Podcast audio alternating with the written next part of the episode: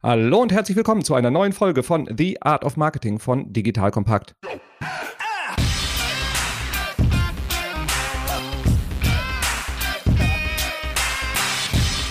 Mein Name ist Robin Heinz, ich bin Mitgründer und Geschäftsführer der Online-Marketing-Agentur More Fire. Soll deine Marke die erste sein, die potenzielle Kunden einfällt? Willst du dich positiv vom Wettbewerb abheben, nicht nur über Preise verkaufen? Und willst du die Anlaufstelle für Top-Talente deiner Branche werden? Dann bleib dran. Denn Heute habe ich Jörg Hesse am Mikrofon. Jörg ist Gründer von des Wahnsinns Fette Beute. Diese Agentur unterstützt ihre Kunden dabei, dass sie zu begeisternden Marken werden und damit profitabel wachsen können. Jörg, schön, dass du da bist. Stell dich doch und die Fette Beute einmal kurz unseren Hörerinnen und Hörern vor. Ja, sehr gerne. Einen schönen guten Morgen, Robin. Grüße dich. Ja, das Wahnsinns Fette Beute ist die Keimzelle unserer kleinen Unternehmensgruppe. Das Wahnsinns Fette Beute ist eine Agentur für Markenführung für Familienunternehmen, also im Speziellen auf diese Zielgruppe gemünzt. Unser Stammsitz ist in Attendorn in Südwestfalen und wir haben aber seit letztem Jahr auch einen Standort mit dem Schwerpunkt Markenaktivierung in Düsseldorf noch gegründet. Also insofern ist das Wahnsinnsfette Beute auch in der Landeshauptstadt NRW jetzt vertreten. Und wir eröffnen im April noch einen Standort in der Nähe von München. Zu unserer kleinen Unternehmensgruppe gehört auch noch die Unternehmerberatung Trillion. Hier kümmern wir uns vornehmlich um Markenstrategien, aber auch deren Implementierung im Unternehmen, also markenzentrierte Organisationsentwicklung, Marke in Strukturen, Prozessen und Unternehmenskultur etablieren. Und wir launchen jetzt im nächsten Monat noch ein ganz neues Angebot, eine eine Markenakademie für Familienunternehmen, die German Brand School, wo wir Seminare und Trainingsprogramme anbieten im Bereich Marketing, Sales und HR. Das ist die Fette Beute Gruppe. Sehr schön. Also es klingt nicht so, als würdest du dich intensiv langweilen in den letzten Monaten und in den nächsten Monaten auch. Nein, überhaupt nicht. Ich meine, es ist schon verwunderlich, in dieser Zeit gerade drei Unternehmen zu gründen. Aber man hatte ja auch ein wenig Zeit in den letzten zwölf Monaten. Und ja, wir haben viel gearbeitet und stehen jetzt gut da. Wunderbar. Und für alle, die den Ort Attendorn noch nie gehört haben, der Jörg und ich sind wahrscheinlich so 15 Kilometer Luftlinie auseinander. Uns trennt der Biggesee, ein paar Wälder und ein paar Berge dazwischen quasi.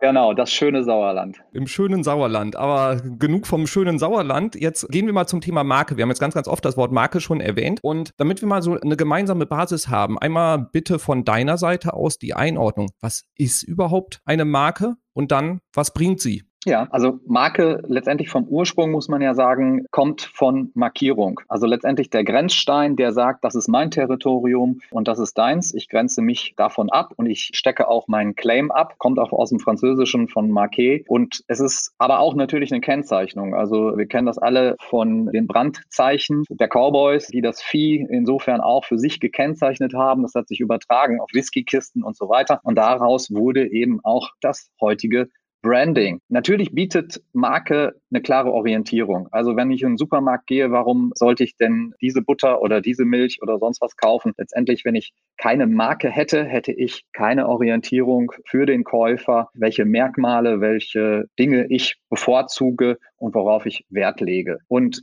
das ist so ein bisschen eine meiner Lieblingsdefinitionen von Marke. Marke gehört einem ja nicht alleine. Marke ist die Summe aller Vorurteile, die über ein Unternehmen oder ein Produkt einfach herrschen im Markt. Und das ist für mich eine sehr, sehr gute Bezeichnung.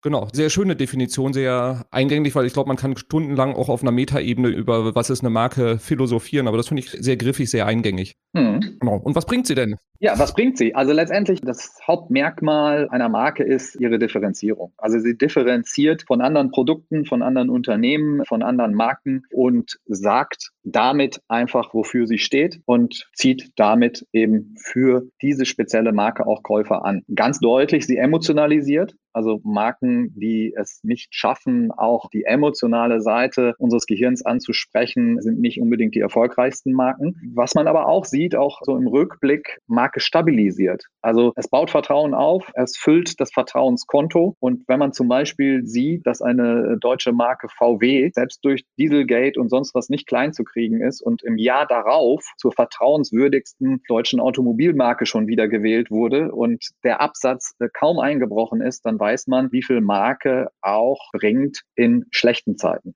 Also insofern klare Stabilisierung auch in wirtschaftlich krisenhaften Zeiten stabilisiert Marke das Geschäft und lässt es danach auch wieder schneller wachsen als bei Nicht-Markenunternehmen. Konntet ihr dann jetzt in den letzten zwölf Monaten auch feststellen, dass Unternehmen sich A intensiver damit beschäftigt haben und B die, die sich vorher damit beschäftigt haben, deutlich besser durch diese Phase gekommen sind? 100 Prozent. Also das sehen wir sehr, sehr deutlich. Die Unternehmen, die ihre Marke in dieser Zeit nochmal geschärft haben, beziehungsweise eigentlich es ja auch schon vorher getan haben und kontinuierlich daran arbeiten, also eine konsequente Markenführung als Teil der Unternehmensstrategie etabliert haben, sind besser durch diese Krise gekommen und starten jetzt auch besser durch. Also das ist eine klare Beobachtung, die wir teilen. Marke wird, so, so nehme ich es wahr, auch mal sehr viel mit so Fanciness verbunden und äh, alles, was irgendwie poppig ist und laut und auffällig. Wie würdest du das einordnen? Weil du hast jetzt auch so bei der Vorstellung, was die fette Beute macht. Ihr seid ja viel im klassischen Mittelstand unterwegs, Familienunternehmen, Traditionsunternehmen. Genau. Und wir sitzen ja hier in Südwestfalen in einer Region, wo viele Weltmarktführer sitzen, von denen noch nie ein Mensch außerhalb von Südwestfalen gefühlt gehört hat.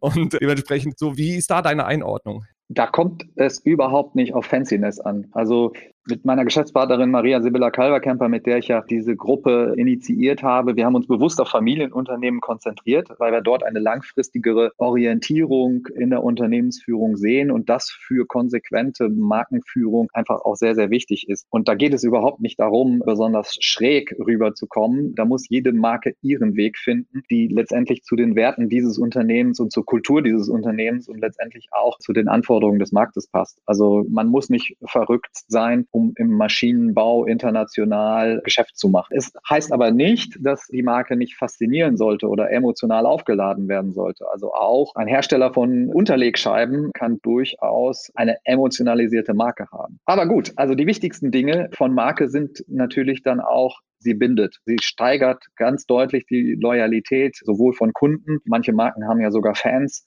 und nicht nur Kunden. Sie bindet aber auch Mitarbeiter. Das ist auch ein wesentliches Element äh, mittlerweile in der Markenführung geworden. Und vielleicht auch mal ganz betriebswirtschaftlich gesehen, sie steigert Wert. Also wenn man sieht, dass letztendlich durchschnittlich 20 Prozent des Unternehmenswertes heute schon auf Marke entfallen und 36 Prozent sind es im Bereich der Industrie, Güter und Zulieferer. Und wenn man zum Beispiel die Nahrungsmittel- oder Getränkeindustrie sieht, da sind 83 Prozent des Unternehmenswertes die Marke.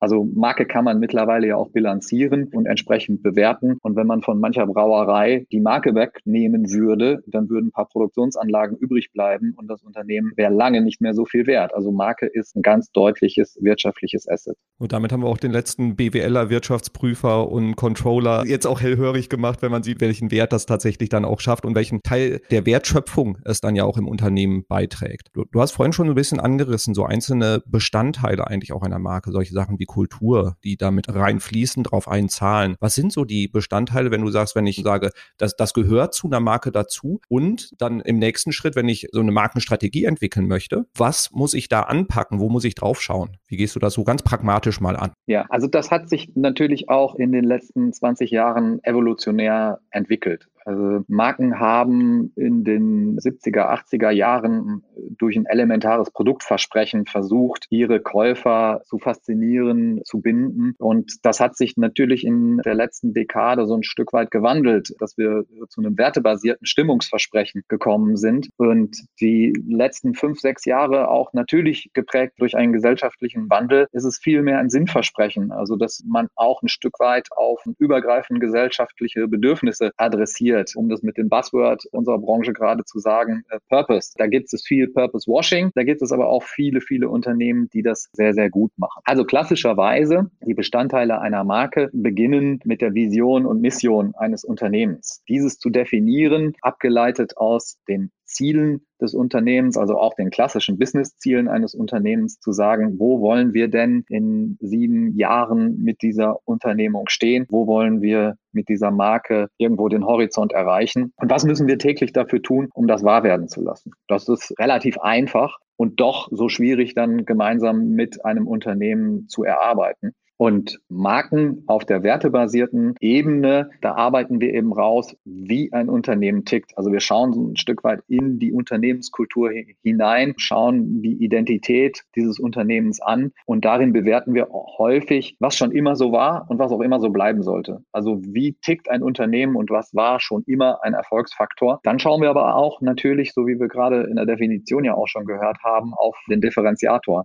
Also wie tickt dieses Unternehmen und wie unterscheidet sich eben dieses im Besonderen von seinen Wettbewerbern? Auch da schauen wir hin, oftmals ein zartes Pflänzchen, den Zukunftstreiber. Also was muss ein Unternehmen tun, um in Zukunft noch erfolgreicher zu sein? Und wo man schon sieht, dass dieses Unternehmen das in Ansätzen kann und kultivieren könnte, noch stärker kultivieren könnte und was der Markt auch braucht. Und insofern äh, sind wir letztendlich da beim Ankerwert, beim Differenziator und auch auch beim Zukunftstreiber. Und aus diesen drei Werten, vielleicht sind es auch vier oder fünf, aber wir arbeiten häufig mit drei klaren Kernwerten, schauen wir, was daraus entsteht. Also welche Nutzen letztendlich aus diesen Charaktereigenschaften für den Kunden, für den Mitarbeiter, für die Gesellschafter, wer auch immer. Also wir schauen da auf alle Stakeholder, was für die an Nutzen daraus entsteht. Und das ist erst das Wichtige. Also wenn man die Werte mit dem, was es den Stakeholdern bringt, in Verbindung setzt, wenn man dieses Konstrukt dann zusammengebaut hat, dann schaut man, was entsteht denn daraus im Mittelpunkt, sogenannter Markenkern. Was treibt dieses Unternehmen letztendlich an? Was ist die Sonne im Universum dieses Unternehmens? Worauf fokussiert man sich? Das ist oftmals ein Wort. Bei Unternehmen, äh,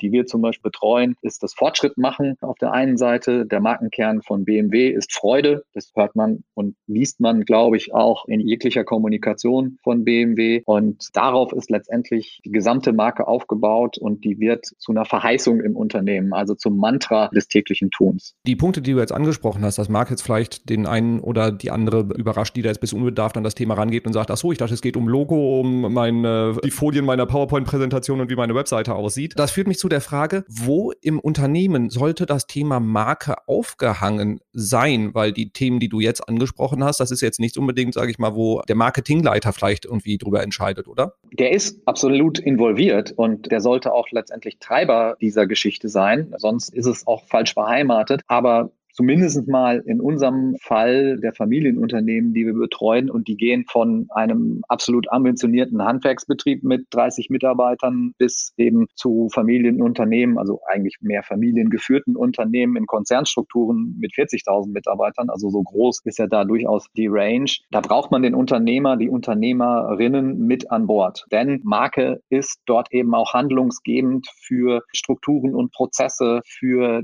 die Mitarbeiterführung etc. Und das muss vom Unternehmer, von der Unternehmerin auch gewollt sein, wenn man konsequente Markenführung machen möchte. Das ist natürlich immer eine Entscheidung. Wie du richtigerweise sagtest, geht es Marke dann konsequent auch in Design über, in Corporate Culture, in Corporate Design. Natürlich ist es dann im Ausdruck das Logo, aber es ist eben kein Design des Designwillens, sondern es drückt die Werte und die Haltung des Unternehmens aus und im Idealfall bringt es die Haltung der Marke, dieses Mantra auch in einem sehr, sehr guten Claim, Vorsprung durch Technik, Freude am Fahren oder wie auch immer, dann auch zum Ausdruck. Also das heißt, Design, Logo, Corporate Design, Claim, das sind Bestandteile der Marke bzw. der Markenstrategie dann im Endeffekt oder dann das Ergebnis daraus? Genau, das ist das äh, Ergebnis daraus im Prinzip der Ausdruck dieser Marke in Gestaltung, in Bildern, in Tönen, in Texten. Und wer dieses strategische Markenfundament nicht legt, der gestaltet irgendwas. Also man denkt sich dann einfach nur, es muss schön aussehen, es muss blau sein, weil mir blau gefällt. Es hat aber keine Definition aus der Marke heraus. Und das ist das Wichtige und das unterscheidet eben äh, Unternehmen mit strategischer, konsequenter Markenführung von Unternehmen, die Werbung machen. Und letztendlich kann man nicht nicht eine Marke sein. Also jedes Unternehmen, jedes Produkt, jeder Mensch ist im Prinzip eine Marke, wird mit der Summe aller Vorurteile letztendlich aus seinem Umfeld, aus seinem Markt beurteilt. Und von daher kann man nicht nicht kommunizieren, wenn man das berühmte Sprichwort dort nimmt. Man kann eben durch eine strategisch aufgestellte Marke steuern, wie die Summe aller Vorurteile über einen herrschen. So, jetzt haben wir die sehr komplexe, aufwendige Basisarbeit gemacht, dieses Fundament gelegt. Das heißt, mhm. wir haben uns mit unserem Purpose, Mission, Vision beschäftigt, wir haben die Kernwerte rausgearbeitet, wir wissen, wofür wir stehen, was uns differenziert vom Wettbewerb, also so die Positionierung rausgearbeitet. Was sind so die nächsten Schritte? Wie komme ich dann weiter, dass meine Marke auch bei der Zielgruppe so wahrgenommen wird, wie ich das gerne hätte? Also wie bringe ich das Ganze auf die Straße, ganz platt gesagt? Du hast gerade noch einen wichtigen Punkt genannt, die Positionierung. Also es braucht natürlich auch diese Hard Facts. Also wer bin ich? Was sind meine Leistungsbausteine? An welche Zielgruppe adressiere ich? Und welches Nutzenversprechen biete ich? Also das sind natürlich noch weitere Bestandteile und das mache ich für jede Anspruchsgruppe. Also letztendlich auch für meine Mitarbeiter, auch für den Bewerbermarkt und so weiter. Ja, und wie passiert es dann, dass ich diese Marke transportiere? Genau eben mit Kommunikation und Verhalten. Soll heißen, jegliches Medium, jegliche Kommunikation sollte auf Basis der Markenstrategie erarbeitet werden. Natürlich gibt es Ausdruck in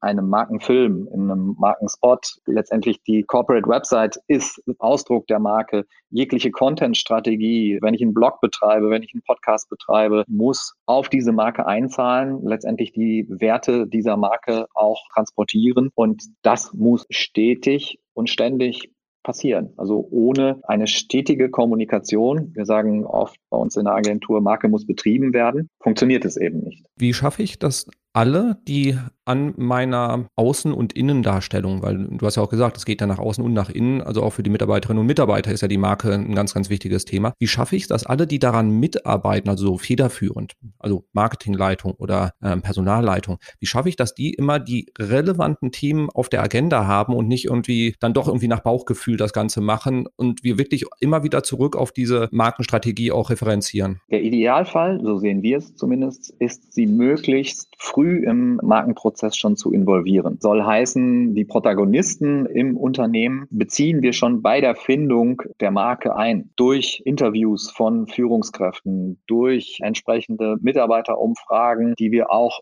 sehr, sehr gerne auf die breite Masse beziehen, um die Identität, um die Kultur dieses Unternehmens tatsächlich zu ergründen mit Online-Surveys etc. Und wenn man dann auch nochmal auf die anderen Stakeholder schaut, ist es sehr, sehr empfehlenswert, auch den Markt einmal zu befragen. Über Fokusgruppen, äh, die man im Vorfeld initiiert, äh, auch über Online-Surveys, über Gespräche mit den Schlüsselkunden und gegebenenfalls auch zusätzlich auch noch mit dem Bewerbermarkt. Über das Involvieren der Mitarbeiter und vor allen Dingen der Führungskräfte, Unternehmer, Gesellschafter habe ich die schon mal mit an Bord. Sie können insofern sehr stark dazu beitragen, wie diese Markenstrategie letztendlich sich äußert. Und in den weiteren Fällen der Etablierung muss ich sie auch als Multiplikatoren nutzen. Soll heißen, ohne Internal Branding Programme, ohne Leadership Branding Programme wird es sich nicht in der Unternehmenskultur manifestieren. Wie gesagt, es ist nicht nur Kommunikation, die eine Marke prägt, sondern eben auch Verhalten. Und da fange ich beim Vertrieb an, der natürlich die Schnittstelle nach draußen zum Markt ist. Die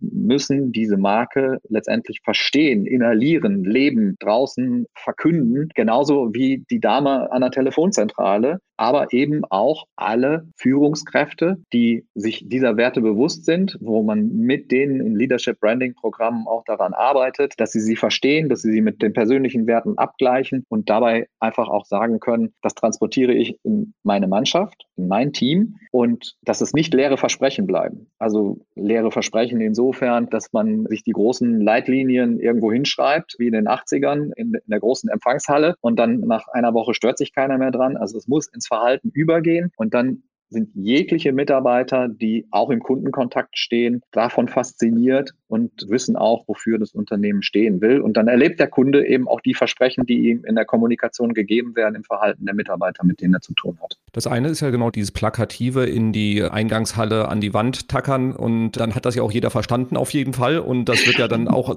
von Tag eins an erlebt und gelebt und natürlich geht das in Fleisch und Blut sofort über. Ironie aus, wenn wir auch die Leute in, involviert haben in den Prozess. Wie schaffen wir das? Weil viele Sachen sind ja unterschwellig. Das nimmt man ja gar nicht bewusst wahr. Zum Beispiel dieses Vorleben, das Führungskräfte das ganze Vorleben, das nimmt nicht jeder sofort wahr. Das geht zwar dann irgendwie in Fleisch und Blut über. Macht es Sinn, es trotzdem auch plakativ zu machen, also Rituale zu schaffen, wo immer wieder auf die Werte referenziert werden? Wie kann ich da einfach auch eine bewusste Wahrnehmung für diese Themen schaffen? Unbedingt. Die Events eines Unternehmens intern sollten immer zumindest unterschwellig dazu genutzt werden, diese Marke zu zelebrieren. Egal, ob es eine Weihnachtsfeier, ein Kickoff, ein Quartalsmeeting ist, gibt für jedes Unternehmen und seine Kultur unterschiedliche Mittel, die auch zum Stil des Unternehmens passen. Wir haben zum Beispiel einen großen Kunden aus der Automobilindustrie, die haben sich mit den Werten ambitious, focused und open-minded dem Mantra driven by the best verschrieben und die haben zum Beispiel einen driven by the best Award initiiert. Das heißt, in allen Ländern in allen 26 Ländern der Welt, in denen sie tätig sind, können sich entsprechende Mitarbeiter oder Teams für diesen Driven by the Best Award in diesen drei Kategorien bewerben, gewinnen pro Land und dann gibt es auf internationaler Ebene den großen Driven by the Best Preis, wo ein Team für besonderen Ehrgeiz, für besondere Fokussierung oder für besondere Aufgeschlossenheit dann eben auch prämiert, geehrt wird. Das wird wiederum in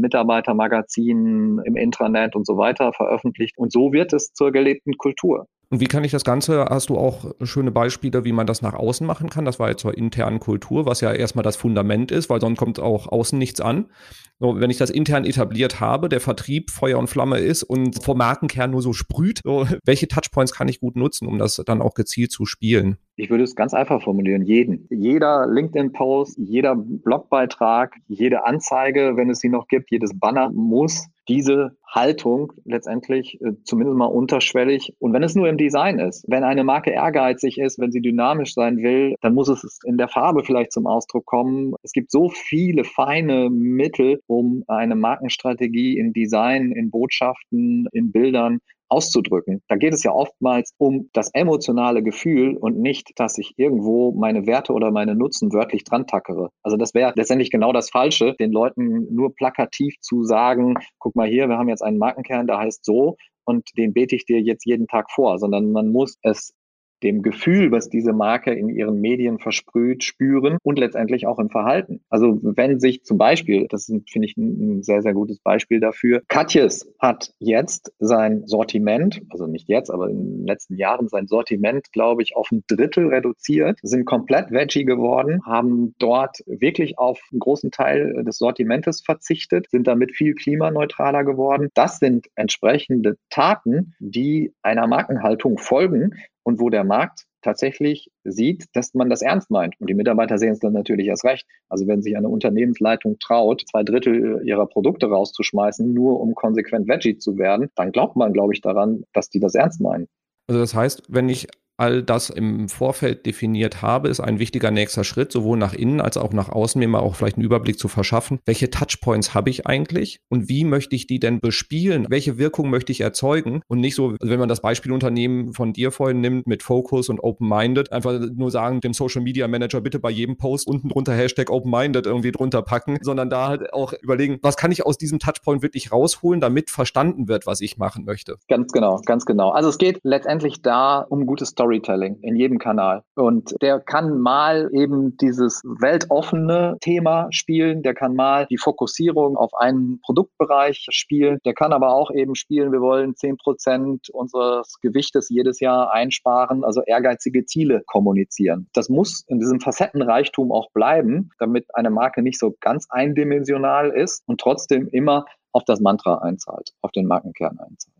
Das heißt, weniger mit Checklisten und bitte verwende diese Wörter arbeiten, sondern sensibilisieren dafür, was soll eigentlich wahrgenommen werden? Also was ist wirklich unser Mantra und wie können wir das transportieren? Und wenn alle im Unternehmen auch darauf geeicht sind, dann werden wahrscheinlich dann auch nach einer gewissen Eingewöhnungszeit auch die Ideen von selbst kommen und das geht wahrscheinlich dann auch einfach in Fleisch und Blut über. Richtig, genau. Und da gibt es einfach Marketingabteilungen, die das ja so verinnerlicht haben und wo wir einfach auch mit denen so gut zusammenarbeiten. Sie haben das auch übertragen an ihre HR-Abteilung, dieses Gefühl auch bis in die Stellenbeschreibung transportieren. Und das ist so ein bisschen auch der Unterschied zwischen wir machen Marketing und Werbung oder wir machen markenbasierte Kommunikation. Also, dass wir wirklich in jedem Touchpoint schauen, wie zahlen wir damit auf die Marke ein. Wenn wir das jetzt alles so mal uns anschauen, das ist ein Riesenkonstrukt, das geht sehr, sehr tief in die DNA von einem Unternehmen rein. Und jetzt haben wir wahrscheinlich eine ganze Reihe an Hörerinnen und Hörern, die sagen, Mist, wo stehe ich dann da jetzt eigentlich? Also wir machen das im Bereich der Online-Marketing, Digital-Marketing-Strategie, haben wir so ein Digital Marketing Readiness Score, dass wir gucken so, wo, in welchem Bereich ist das Unternehmen wie aufgestellt. Wenn ich jetzt sowas transferieren möchte und sage, so, jetzt mal beim Thema Marke, wo stehen wir da eigentlich? Gibt es da Frameworks, dass ich mich da irgendwie mal einordnen kann auf einer Skala von 1 bis 10? Wie gut bespiele ich meine Marke oder wie bewusst arbeite ich mit meiner Marke? Wie, wie kann ich da jetzt einmal eine Art Audit machen? Ich weiß nicht, ob das ein bisschen zu technologisch draufgeschaut ist.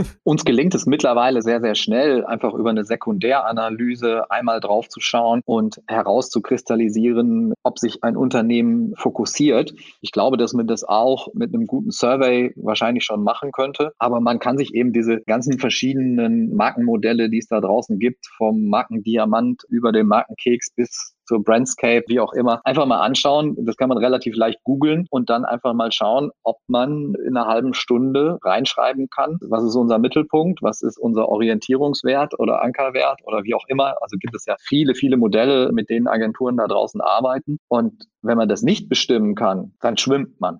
Und wenn man schwimmt, sollte man wahrscheinlich sich sehr viel Zeit für die nächsten Monate einplanen, da mal ein bisschen tiefer zu graben. Durchaus. Also es gibt ja auch Unternehmen, die machen das ganz intuitiv. Die haben auch schon seit Jahren in ihren Kernaussagen, die haben vielleicht auch einen guten Texter, der das Gespür dafür hat. Die haben das nirgendwo dokumentiert, aber irgendwie merkt man, dass die das leben. Und das ist auch vollkommen okay. Das kann man noch stärker kultivieren, das kann man noch stärker fokussieren und dann werden die am Markt auch noch charaktervoller. Aber es gibt Unternehmen, die keine Markenstrategie haben, die ja trotzdem eine Marke sind und wo der Markt auch draufschaut und sagt, ja, die kenne ich. Also Bekanntheitsgrad ist natürlich ein großes Thema für Marke und ich weiß, wofür die stehen und ich weiß, worin die Experte sind. Also diese drei Themen, da kann man ja auch auf Unternehmen draufschauen und da machen es auch viele richtig. Markenstrategie in der Form, wie wir sie gerade diskutiert haben, das ist halt nochmal die Kirsche auf der Torte. Also letztendlich ist es nochmal eine Verfeinerung des eigenen Tuns und der eigenen Kommunikation. Mhm. Du hast ein paar Beispiele genannt von Unternehmen, die das sehr gut spielen. Hast du auch so, sage ich mal, aus eurem Kundenstamm auch welche, wo du sagst, da können andere von lernen? Oder muss nicht aus eurem Kundenstamm sein, aber das sind etablierte, so alte Marken, alte Unternehmen, mhm. die es geschafft haben, über 100, über 200 Jahre oder von mir aus über 40 Jahre frisch zu bleiben und diesen permanenten Wandel, dem wir unterliegen, dass man denen das nicht anmerkt.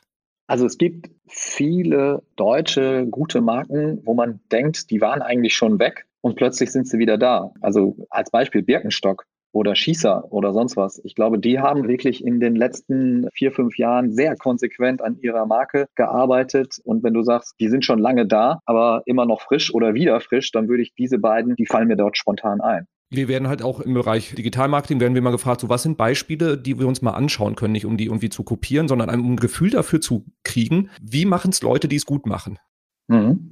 Also und dementsprechend, ja, Birkenstock und Schießer sind, glaube ich, sehr, sehr gute Beispiele dann auch. Die hatte ich so gar nicht auf dem Schirm, aber ich habe sofort das Logo vor Augen, ich habe sofort Bilder vor Augen mhm. und dementsprechend scheinen die eine ganze Menge richtig gemacht zu haben. Ja, genau. Oder wenn man so ein bisschen über den Teich schaut, Patagonia ist zum Beispiel ein sehr, sehr gutes Beispiel für das Thema Haltung. Also die haben irgendwann mal auch eine Kampagne gefahren, Don't Buy This Jacket, wo es letztendlich darum ging, sich auch selber nicht mehr im schneller, höher, weiter, immer weiter wachsen zu positionieren konsumieren, sondern auch ein Stück weit in einem bewussten Konsum, wofür diese Marke ja auch steht. Oder die haben zum Beispiel sogar Stellung bezogen im US-Wahlkampf und haben das Etikett äh, in einer Serie eingenäht, was ja, vermeintlich sagt, wählt diesen Idioten nicht. Das ist zum Beispiel auch ein klares Thema einer Marke mit deutlicher Haltung, die darüber aber auch sehr, sehr viel Erfolg erzeugt. Ja, auch totale Buchempfehlung von dem Gründer von Patagonia. Ich glaube, Let My People Go Surfing heißt das, mhm. wo ganz viel halt eben über diese Werte, über diese Haltung auch eher einfach erzählt, auch durch welchen Schmerz sie damit auch gegangen sind. Und das ist wahnsinnig beeindruckend. Also ja, sehr schönes Beispiel auf jeden Fall. Es sprießen ja auch permanent neue Unternehmen aus dem Boden, die mhm. auch zum Teil laut sind, äh, wie bekannte Startups, die halt nicht aus Südwestfalen, sondern vielleicht aus Berlin Mitte eher kommen. Oder hast du Beispiele von Unternehmen, die jetzt, sage ich mal, in den letzten ein, zwei, drei, vier, fünf Jahren sehr gut sich etablieren? Etabliert haben und sehr, sehr tollen Aufschlag einfach auch hingelegt haben. Da würde mir jetzt spontan True Fruits einfallen, der Nick Clue. Die machen das einfach frech, mutig auf ihre Art. Der eine oder andere wird sagen, die übertreiben es, aber ich finde, die machen das aus einer eigenen Überzeugung heraus, wie die ihre Marke leben wollen. Und ich finde, die machen das sehr, sehr gut als Beispiel. Genau, sehr streitbar, definitiv. Mhm. Aber Positionierung, da zählt ja, wenn ich es richtig definiere, auch die Differenzierung vom Wettbewerb mit ein und das schaffen die ganz gut. Ja, Also es gibt wenige Marken mit dem absoluten Generalanspruch, dass die sagen, wir sind für jeden da. Es muss da natürlich Marken geben wie Volkswagen oder die AOK oder sonst was, die sich letztendlich auch mit einem Generalanspruch mit, als Volksmarke sozusagen definieren. Aber Marke funktioniert ja vor allen Dingen auch durch eine Einengung. Dadurch zu sagen, ich bin für eine besondere Zielgruppe da oder ich bin ein besonderer Experte für eine besondere Leistung. Und von daher, man kann eh nicht alle Kunden dieser Welt bedienen. Also arbeite ich doch lieber mit denen, die an das glauben, an das ich auch glaube. Du hast jetzt auch gerade bei True Foods den Gründer als Aushängeschild, der auch sich sehr stark positioniert genannt. Passiert ja auch jetzt in etablierten großen Unternehmen. Du hast von VW als Beispiel, die Wachstum hinlegen oder trotz Dieselgate, die jetzt gerade, glaube ich, zum schärfsten Angreifer auf Tesla sind, die sich halt auch über eine Personenmarke überhaupt, also fast ausschließlicher kommunizieren. Da kommen wir so vom Thema Marke so ein bisschen rüber zum Thema Corporate Influencer, würde ich jetzt gerne einmal den Schritt machen, weil zum Beispiel bei VW auch ein Herbert Dieswig sich mittlerweile sehr stark öffentlich äußert auf Social Network. Äh, bei der Telekom ein Tim Höttges, der das sehr gut, sehr intensiv auch bespielt. Was rätst du da Unternehmen? Wie sollten sie dieses Thema mit in ihre Markenstrategie und Kommunikationsstrategie dann auch mit integrieren? Absolut guter Punkt, denn das wird immer wichtiger. Und wir wissen ja alle, dass die sozialen Netzwerke Unternehmensnachrichten nicht so hoch pushen wie die persönlichen Nachrichten. Das hat ja auch, dieser Algorithmus hat ja auch was damit zu tun, dass Personal Branding gerade sehr viel relevanter wird. Es war aber schon immer relevant. Und wir haben spezielle, also wir haben uns schon immer fokussiert auf Unternehmensmarken. Der Bedarf in, im letzten Jahr Jahrzehnt wurde dann auch immer stärker das Thema Arbeitgebermarken, Employer Branding Prozesse zu gestalten. Und wir sehen in den letzten zwei, drei Jahren einen sehr starken Trend zum Personal Branding und das nicht ausschließlich auf den Unternehmer oder die Unternehmerin selbst, sind natürlich die Leitfigur eines Unternehmens, gerade in Familienunternehmen, sondern eben auch für die Führungskräfte, also entsprechend Protagonisten im Vertrieb, im Marketing und so weiter, die sich auch dort inszenieren, inszenieren lassen und mit uns zum Beispiel in intensiven Programmen ihr LinkedIn-Profil und ihre LinkedIn-Kommunikation auf ihr Personal Branding, aber dann im Sinne auch, wie kann ich damit auf die Unternehmensmarke einzahlen, schulen lassen von uns. Das ist aber ein hochspannendes Thema, was die Unternehmensmarke auch nochmal, also dieses pusht und es hat einfach eine sehr, sehr schöne Wechselwirkung von der Persönlichkeitsmarke und der Unternehmensmarke können immer beide voneinander profitieren. Und es gibt Unternehmen, da gibt es, wir haben jetzt eine Schulung für 36 Geschäftsführer, gerade was das betrifft, die sich da natürlich auch gegenseitig hochschaukeln. Das funktioniert einfach sehr, sehr gut mittlerweile. Dann so die Gegenfrage dazu oder die Gegenthese, birgt das nicht auch ein sehr großes Risiko? Sage ich mal, wenn Dieselgate bei VW und ein, ein, Vorstand äußert sich doof, also macht einfach Aussagen, wo man sich denkt, so, oh mein Gott, war das jetzt wirklich notwendig? Oder halt eben, wenn jemand, sagen wir mal, das so die, dieses Thema Positionierung übertreibt oder wenn jemand das Unternehmen wechselt, wenn es halt nicht der Unternehmer ist, sondern eine Führungskraft. Ist das Risiko groß für ein Unternehmen? Das würde ich jetzt mal, ich glaube, die Vorteile überwiegen. Ja, das Risiko ist da. Das ist aber letztendlich auch in jedem Post der Social Media Redaktion eines Unternehmens oder einer Agentur da, dass ich darauf auch, weil ich in irgendein Fettnäpfchen trete, was ich nicht gesehen habe, einen Shitstorm auslöse. Und genauso ist das Risiko da, wenn eine führende Kraft im Unternehmen sich als Markenbotschafter draußen positioniert. Ich finde, der Nutzen überwiegt und deswegen würde ich empfehlen, es zu tun. Ja, weil ich meine, würde ich auch so hundertprozentig unterschreiben, einfach einfach nicht zu tun aus Angst ist, glaube ich, der falsche Weg, weil wenn die Werte des Unternehmens und auch bei Mitarbeiterinnen und Mitarbeitern irgendwie auch etabliert sind, dann ist das Risiko überschaubar. Und natürlich kann es auch immer ein Josef Ackermann, der dann irgendwie sein Victory-Zeichen damals in die Kamera gehalten hat, oder früher bei Microsoft äh, Steven Ballmer, der irgendwie auch sehr peinliche Auftritte öffentlich gemacht hat, kann es immer geben, aber auch da hat die Marken jetzt nicht langfristig irgendwie geschädigt, obwohl Deutsche Bank, ich weiß nicht. ja, durchaus ein Beispiel, was in diese Risikokategorie fallen würde. Ja, aber es sind, wie gesagt, es sind nicht nur Unternehmer. Wenn ich mir jetzt anschaue, wie zum Beispiel Marc Lichte bei Audi als Head of Design inszeniert wird nach draußen als Personal Brand, das sind so Dinge, die einer Marke eben auch eine gewisse Faszination verleihen. Dann gucken wir doch einfach mal jetzt so drauf. Dass, wir hatten ja so ein bisschen auch diese Risikofaktoren besprochen. Lass uns mal ein bisschen drauf gucken, was gibt es eigentlich so für Do's and Don'ts so um mal zu gucken, worauf muss ich wirklich achten, wenn ich dieses Thema wirklich intensiv vorantreibe? Welche Fettnäpfchen? Du hattest vorhin auch so schon gesagt, also irgendeins übersieht man immer, das passiert. Welche größeren sollte ich übersehen oder sollte ich äh, fokussieren und nicht übersehen? Und was sollte ich unbedingt auf die Agenda packen? Ja, unbedingt auf die Agenda packen ist, dass man jeden Mitarbeiter, der in irgendeiner Form im Marketing involviert ist, diese Marke auch transparent macht. Das ist in kleinen Unternehmen einfach, in größeren Unternehmen wird das immer schwieriger, aber jeder muss über die Eckpfeiler dieser Marke informiert sein. Und wir versuchen das in, bei unseren Kunden tatsächlich die gesamte Belegschaft damit zu erreichen. Denn jeder ist in irgendeiner Form Markenbotschafter und das ist ein klares Du dass so viel wie möglich Mitglieder eines Unternehmens über diese Markenwerte und diese Markentreiber auch informiert sind, dann kann schon mal nicht mehr so viel schiefgehen. Wenn ich über die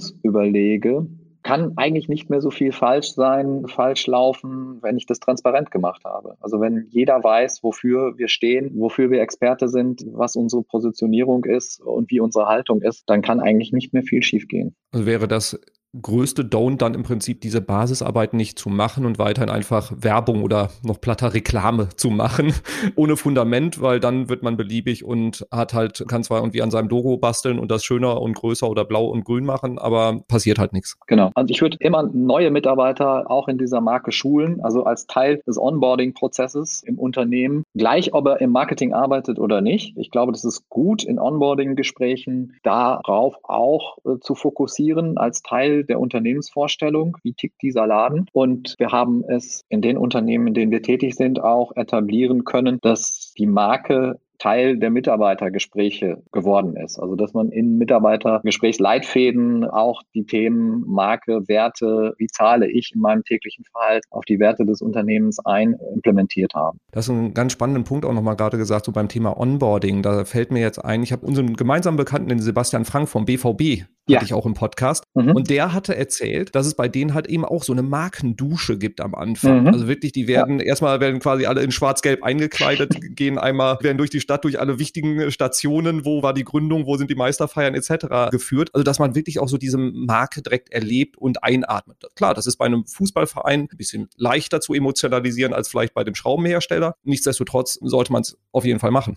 Absolut. Ich habe jetzt, also wir haben jetzt nochmal drei neue Mitarbeiter. Das habe ich auch im Terminkalender stehen, dass ich denen jetzt in Bälde unsere Marke, unter anderem eben auch Trillion, die und die neue Unternehmerberatung vorstelle, damit die einfach auch ja informiert sind, sich abgeholt fühlen, sich als Teil der Gemeinschaft damit ja auch viel mehr nochmal fühlen. Denn es ist oftmals ja schwer, in eine Unternehmenskultur Fuß zu fassen. Bis man weiß, wie der Hase läuft, vergeht ja vielleicht manchmal ein halbes Jahr und in der Zeit muss man schon beweisen, dass man die Spielregeln erlernt hat. Und ich glaube, dass Marke einen großen Teil dieser Spielregeln transportieren kann. Absolut wichtiger, valider Punkt und ist auch bei uns, wir haben es auch im Onboarding-Prozess mittlerweile etabliert, dass halt eben eins der Trainings, die wir haben, wo es dann wirklich auch um Mission, Vision, Werte geht, wofür wollen wir stehen und das möglichst auch frühzeitig, damit sie verstehen, wie Mitarbeiterinnen und Mitarbeiter mit Kunden sprechen, warum genau. wir für Kunden arbeiten, für welche Kunden wir arbeiten wollen und für welche nicht. Und das hilft einfach, dass das, was so dieses Leitbild des Unternehmens ausmacht, auch permanent von neuen Leuten nach außen getragen wird. Also sie müssen direkt, aktuell das ist irgendwie doofes Wort, aber sie müssen direkt infiziert werden. Genau, damit entsteht dann ein kongruentes, ein konsistentes Bild auch nach außen. Das heißt, eure Kunden draußen erleben in jedem Gespräch mit jedem Mitarbeiter und da ist Verhalten und tatsächlich Kommunikation persönlich, per Telefon und so weiter genauso wichtig wie das Design und der Blogbeitrag. Fassen wir mal ein bisschen zusammen, was wir alles durchgespielt haben, weil es war eine ganze Menge. Legen wir damit los zu sagen, Marke ist mehr als Logo, sondern Marke ist ein echter Wert, ein richtiges Asset, was entsteht. Das können wir aus Performance-Marketing-Perspektive auch sagen, je häufiger nach deiner Marke gesucht wird, umso mehr hast du in der Vergangenheit auch richtig gemacht. Und das spart dir sehr, sehr viel Geld bei der Gewinnung neuer Kunden. Also es ist nicht nur so, dass du sagst, es ist ein sehr wichtiger, relevanter Wert, sondern es ist halt eben auch einfach ein Umsatztreiber. Das können wir an der Stelle extrem gut sehen. Wir sehen mehr Wiederholungskäufe, also wirklich mal mit ganz nackten Zahlen betrachtet. Die Leute kommen immer wieder und immer wieder. Und das sollte dem Letzten auch erklären, dass Marke wertvoll ist. Absolut. Und darum geht es letztendlich, um wirtschaftliches Wachstum oder zumindest zumindest mal wirtschaftliche Stabilität. Es ist gut, wenn das Ganze auch zum kulturellen Wachstum beiträgt eines Unternehmens, aber letztendlich geht es darum, dass Marke ein sehr, sehr gutes Instrument ist, Profitabilität zu steigern. So, jetzt haben wir geklärt, warum Marke. Das ist schon mal das Wichtigste. Wie werde ich Marke? Also das heißt, Fundament legen, Mission, Vision, Werte. Richtig? Richtig, genau. Und klare Positionierung, bin Experte für etwas, für diese besondere Zielgruppe und dieses Versprechen gebe ich denen. Wunderbar. Anschließend bespielen wir jeden Touchpoint damit. Exakt, genau. Und das ganz konsequent nehmen alle nach innen und nach außen mit, sodass Marke jedes Mal, wenn man mit uns Kontakt hat, erlebt wird und dann auch eine Anziehungskraft entfachen kann. Genau. Und jeder Touchpoint heißt dann eben, ähm, wenn man sich wirklich die Customer Journey anschaut, nicht nur die medialen Touchpoints, sondern eben auch jeden persönlichen, jeden telefonischen Touchpoint. Und deswegen ist es so wichtig, dass Mitarbeiter auch diese Marke inhalieren. Aber letztendlich jede User Experience, jede Gestaltung eines Shops sollte eben auch dieser Haltung folgen. Also wenn ich eben Simplicity zum Beispiel in meinem Markenkern trage, dann sollte mein Shop im Prinzip der einfachste Bedienende der ganzen Branche sein. Das ist einfach so diese Konsequenz, die es immer hat. Und das ist das wahrscheinlich auch Schwierigste an diesem ganzen Thema, diese Konsequenz komplett durchzuziehen und nicht dann doch zu. Es ist bequemer, dann wahrscheinlich auch ab und zu mal abzuweichen. Ja, durchaus, aber wir versuchen unsere Kunden da immer zu Konsequenz zu zwingen und sind da auch sehr, sehr hartnäckig. Also uns wird immer nachgesagt, dass man uns bremsen statt antreiben muss. Sehr schön. Das ist eine wunderschöne Zusammenfassung, ein sehr schönes Bild und eine gute Überleitung für mich, noch ein bisschen einmal die fette Beute zu loben, weil ihr seid wirklich auch so als Markenagentur hier in Südwestfalen ein absoluter Leuchtturm. Ihr seid so für uns tolle Sparingspartner und tolle Partner, mit denen wir einfach gerne zusammenarbeiten, weil ihr halt eben in der Lage seid, dieses Fundament zu legen, was wir dann im Performance Marketing auch ausschlachten können, muss man ganz platt zu sagen. Und einfach auch ihr, wenn man bei euch reinkommt, merkt man, dass es eine besondere Kultur hat oder es ist einfach eine tolle Kultur. Ich habe jetzt auch viele Mitarbeiterinnen und Mitarbeiter bei euch kennengelernt. Das ist einfach ein toller Schlag Menschen, die, wo man merkt, die brennen dafür und die leben das. Und wenn man reinkommt, ist es offen, es ist schön, es ist, man fühlt sich total wohl. Und dementsprechend kann ich auch nur an alle Hörerinnen und Hörer sagen, wenn ihr euch mal mit dem Thema Markenprozess beschäftigen wollt, dann tretet mal mit Jörg oder Sibylla in Kontakt. Das lohnt sich auf jeden Fall. Vielen Dank, Robert. Kann ich aber viel von zurückgeben, auch wenn wir im täglichen nicht so viel miteinander zusammenarbeiten. Aber die Partnerschaft unserer beiden Agenturen hat ja jetzt echt ein gutes Fundament und wir machen zusammen wirklich gute Jobs. Danke. Ja, es macht große Freude. Ist wahrscheinlich so diese Mischung aus, wir haben beide eine Theke im Büro ja. und beide Sauerländer Wurzeln. Das kann eigentlich nur gut gehen. Ja, das müssen wir auch irgendwann mal tatsächlich nach dieser Corona-Zeit, möchte ich tatsächlich in eure Kneipe mal euch besuchen kommen. Sehr schön, da freue ich mich drauf. So, für alle Zuhörerinnen und Zuhörer, folgt den Jörg und seinen Kolleginnen und Kollegen auf den sozialen Netzwerken, weil dann bekommt man eine ganze Menge über die Arbeit, über die Arbeitsweise, die Denkweise mit und bekommt ein sehr gutes Gefühl dafür, wie dort mal Marke gelebt wird für Kunden, aber auch wie es Teil der Unternehmenskultur wird oder ist. Und da kann man sich eine ganze Menge von abschauen. So, wenn du den Podcast noch nicht abonniert hast, dann wird es jetzt höchste Zeit, denn neben diesem Gespräch mit Jörg werden noch viele weitere andere spannende Folgen kommen. Hinterlass auch gerne 5-Sterne-Bewertung da. Und dann sage ich dir, lieber Jörg, vielen, vielen Dank für all den Input. Es hat mir große Freude bereitet und es war schön, dass du dir Zeit genommen hast. Ja, ich danke dir, Robin. Das war echt ein spannender Austausch. Dankeschön. Sehr schön. Und dann bis zum nächsten Mal. Tschüss. Tschüss.